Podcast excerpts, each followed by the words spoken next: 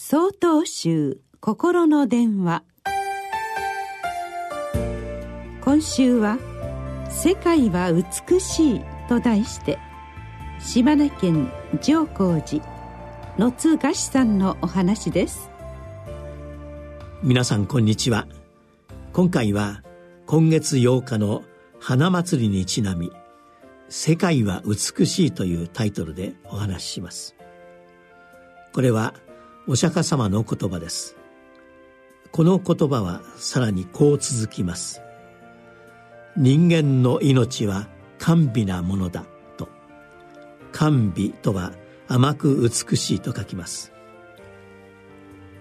ご承知の通り花祭りはお釈迦様の誕生を祝うお祭りです。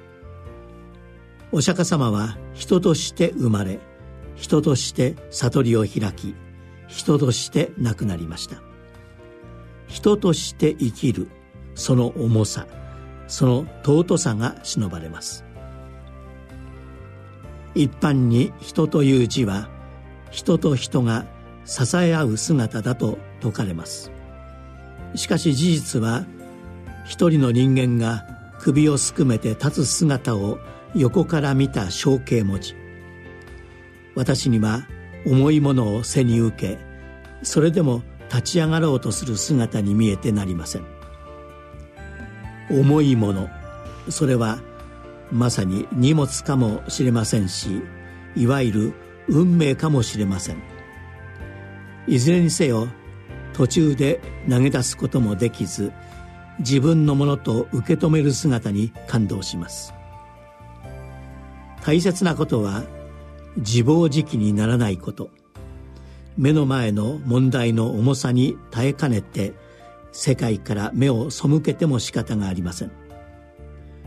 がっかりしているばかりでなく自分のなすべきことに励みたいものです。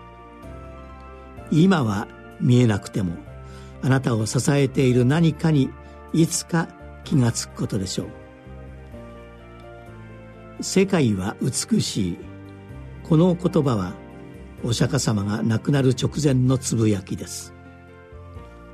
花祭りの護衛歌に次の歌詞があります。天にも地にも一人なる尊き我に目覚めよ。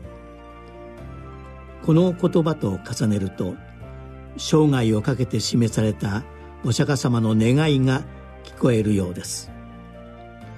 最後まで人を愛し人間の可能性を信じたお釈迦様。その誕生をお祝いいたしましょう。4月9日よりお話が変わります。